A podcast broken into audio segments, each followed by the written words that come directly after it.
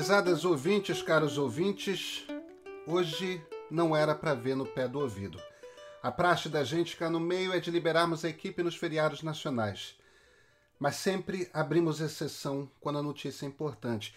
Não, não porque vocês que nos acompanham deixarão de saber. Notícia grande chega nesses nossos tempos digitais a todo mundo e muito rápido. Mas acreditamos que esse nosso trabalho de organizar informação fazer leitura da imprensa e trazer diariamente o essencial faz diferença. Hoje, infelizmente, a notícia é ruim confirma o pior. A polícia anunciou ontem ter descoberto os corpos de Bruno e Dom. Eu sou Pedro Doria, editor do Meio, e essa é uma edição extra de No Pé do Ouvido.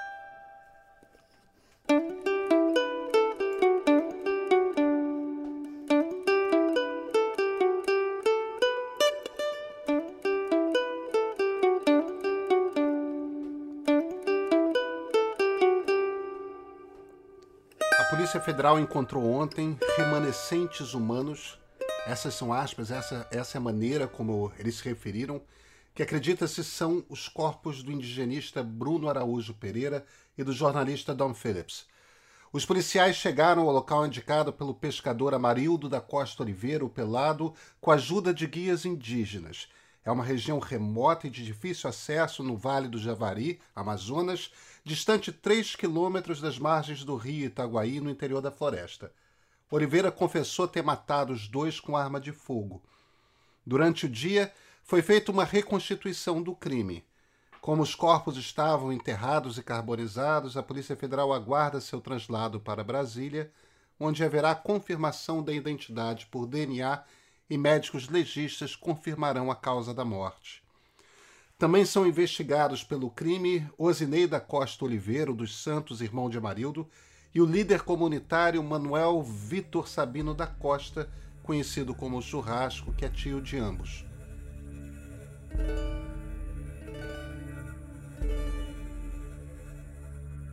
Uma testemunha havia dito à polícia ter visto Pelado carregar uma espingarda e fazer um cinto de munições pouco antes de Pereira e Phillips deixarem a comunidade de São Rafael com destino à Atalaia do Norte na manhã de domingo, 5 de junho, que é quando desapareceram. A principal linha de investigação apura um esquema de lavagem de dinheiro para o narcotráfico por meio da venda de peixes e animais que pode ter motivado o duplo assassinato. Bruno conhecia o esquema e por isso contrariou um líder de tráfico local chamado Rubens Vilar Coelho, o Colômbia, que tem dupla nacionalidade brasileira e peruana.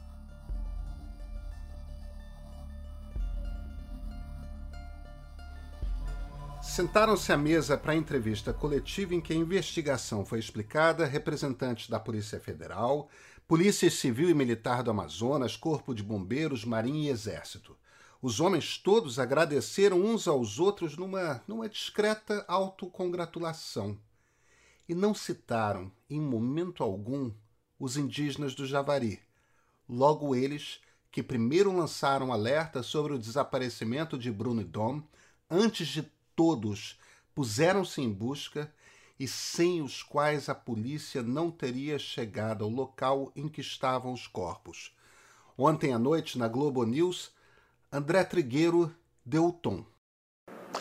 O desprezo histórico do Brasil oficial pelos indígenas se materializou nessa entrevista coletiva. É impressionante que não houvesse nenhum indígena sentado à mesa. E na primeira rodada de manifestações espontâneas de todas as autoridades presentes, nenhuma menção aos indígenas foi feita. Por que eu digo isso? Porque sem a preciosa a estratégica colaboração dos indígenas, não seria possível acessar o local onde os corpos foram acessados, achados, em dez dias. Toda aquela região vasculhada pelas autoridades representadas nessa entrevista coletiva foi objeto de uma atuação sistemática dos indígenas guiando essas autoridades. Esse desprezo histórico pelos indígenas, que o Brasil oficial, desde a chegada dos portugueses, reproduz e chegamos ao século XXI, era contra o que Bruno Pereira lutava. Bruno Pereira, a razão da vida, do trabalho, dessa mobilização intensa, dessa profunda angústia de Bruno Pereira. Hoje eu conversei com um indigenista mais velho do que o Bruno, que o ajudou em vários momentos de sua passagem pela FUNAI. Ele me disse: a marca que fica para mim do Bruno era angústia. A angústia de testemunhar o que a gente acabou de ver nessa entrevista coletiva.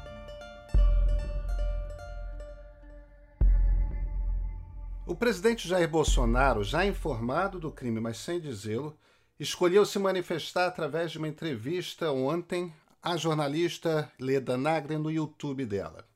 Esse inglês, ele era mal visto na região, é porque ele fazia muita matéria contra garimpeiro, a questão ambiental. Então, aquela região lá que é uma região bastante isolada, muita gente não gostava dele. Ele tinha que ter mais do que redobrado a atenção para consigo próprio e resolveu fazer uma excursão. A gente não sabe se quando ele saiu do porto, só dois, alguém viu, ele foi atrás dele. Se foi lá tem pirata no Rio, tem tudo para se imaginar lá. E é muito temerário né, você andar naquela região sem estar devidamente preparada, né? física e mente e também com armamento, né? devidamente autorizado pela FUNAI, pelo que parece não estavam. Gente, em tempo. Diferentemente do que sugeriu o presidente da República, poucos estavam tão preparados para trafegar pela região quanto Bruno, que falava quatro das línguas dos povos locais. Na sua carreira, ele participou de dez longas expedições de localização de indígenas isolados e, em três delas, chegou a fazer contato, um trabalho particularmente delicado e muito especializado. Bruno Araújo Pereira, que tinha 41 anos de idade, deixa três filhos de 2, 3 e 16 anos, além da mulher antropóloga Beatriz Matos. Numa sessão mais cedo ontem no parlamento inglês, a ex-premier Theresa May pediu que Boris Johnson, seu sucessor, desse mais atenção ao caso. Uma sobrinha de Phillips vive no distrito de May e, e na tradição britânica, os parlamentares levam muito a sério a representação dos moradores das áreas em que são eleitos. E olha, Johnson, Johnson concordou que era preciso mesmo dar esse tipo de atenção. Thank you, Mr. Speaker. My constituent, Dominique Davis, is the niece of Dom Phillips, the British journalist missing in Brazil, alongside the indigenous expert Bruno Pereira. Will my right honourable friend ensure that the government makes this case a diplomatic priority? Yeah. Uh, I, I, thank Prime her, Minister. I, I thank her, my, my right honourable friend very much, and I can tell, uh, I can tell her that uh, for, for, representing the niece of, uh, of Dom Phillips, and of course, like everybody in this House, we're deeply concerned about uh, what may have happened uh, to him. Uh, FCDO officials are working closely uh, now with the Brazilian uh, authorities following his disappearance on the, on the 5th of, of June. Uh, the minister responsible uh, has raised the issue repeatedly, uh, the search and rescue effort with uh, Br- Brazil's justice and public security uh, minister. And what we've told the Brazilians, Mr. Speaker, is we stand ready to provide, Madam Deputy Speaker, I should say, to, to, we stand ready to provide all the support that they may need. Segundo Boris Johnson, o ministro britânico responsável levantou a questão repetidamente, ele usou essa palavra repetidamente, com o ministro da Justiça do Brasil. O governo de Sua Majestade Rainha Elizabeth II deseja que todos os esforços sejam feitos para que a verdade apareça. A mulher de Dom Phillips, Alessandra Sampaio, publicou uma nota após a coletiva da polícia. Abre aspas.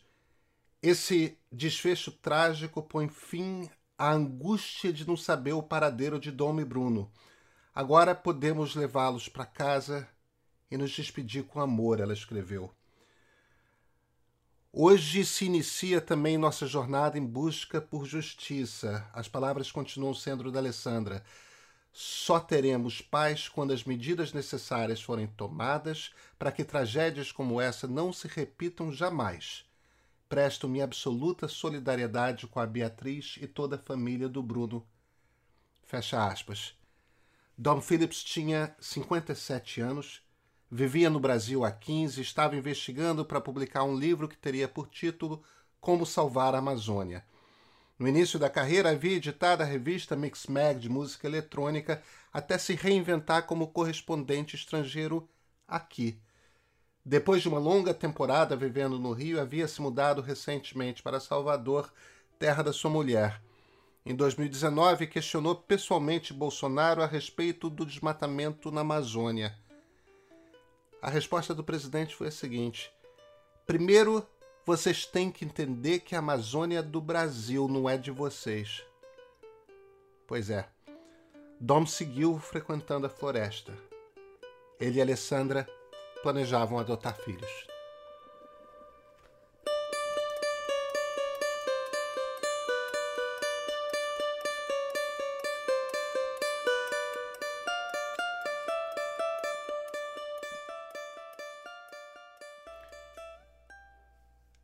Vale citar, antes que essa edição do No Pé do Ouvido se encerre, duas, dois trechos de análise dos jornais de hoje. Um, Bruno Bogossian, da Folha de São Paulo. Nessa quarta, o presidente praticamente responsabilizou o indigenista Bruno Pereira e o jornalista Dom Phillips por terem desaparecido na Amazônia. Bolsonaro disse que a dupla fazia uma excursão pelo Vale do Javari e apontou que os dois ficaram em perigo porque resolveram entrar numa área completamente inóspita, sozinhos, sem segurança. O monitoramento da Amazônia é um desafio para qualquer governo, mas, mas Bolsonaro abriu mão de qualquer empenho. Ele reconheceu que grupos criminosos circulam livremente na região e afirmou que Pereira e Phillips podem ter sido mortos porque incomodavam quem pratica atividades ilegais. Bolsonaro ainda disse: lá tem tudo o que se possa imaginar. Um governo que diz defender a todo custo a soberania e a proteção do território parece mais do que conformado em ver a Amazônia como uma terra sem lei.